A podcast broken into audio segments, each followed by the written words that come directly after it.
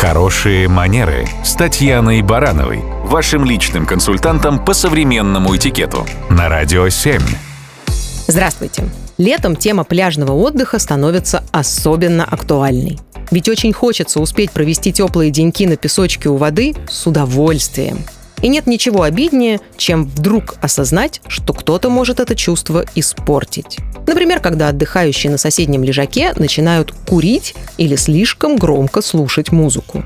Бывает, что дети случайно заденут мечом во время игры или ненароком попадут из водяного пистолета.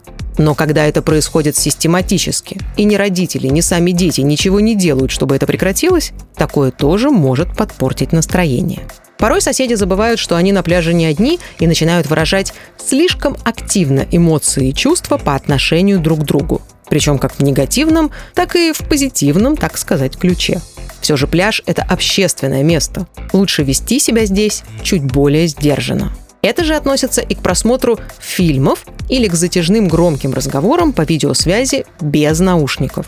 Есть смысл проявить уважение к желанию других людей на пляже расслабиться и спокойно позагорать.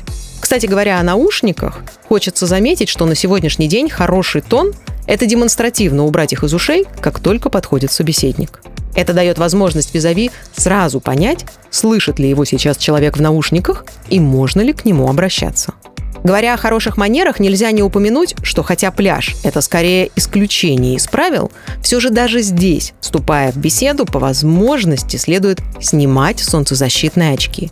Это помогает выстроить более близкий и доверительный контакт с визави. Лето, солнце, пляж – это такое магическое сочетание факторов, которое совсем не хочется омрачать какими-либо ограничениями или запретами. Но все же проявлять базовое уважение по отношению друг к другу – это и есть хорошие манеры. Радио 7.